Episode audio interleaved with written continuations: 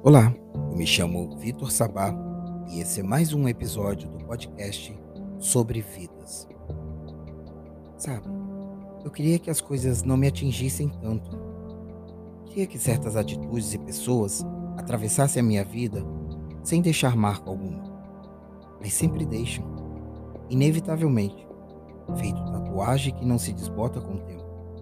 Cada alma singela que cruza o meu caminho me toca de um jeito diferente não porque pesam demais, mas porque os tornam pesados.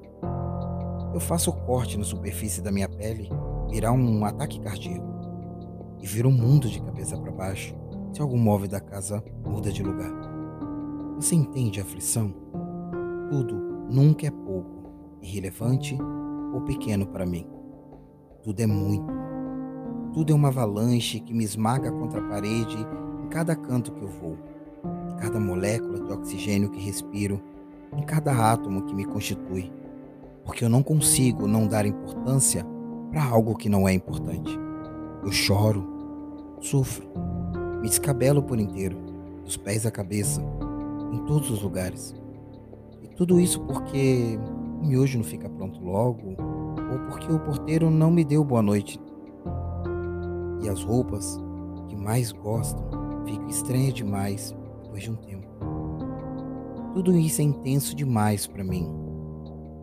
Eu sinto muito pela garota que não me liga no dia seguinte, ou pelo amigo que não converso há anos, mas que fez parte da melhor parte da minha infância. E pela roupa que eu não comprei porque não tinha dinheiro. As coisas tomam significados imensos, mesmo sendo minúsculas.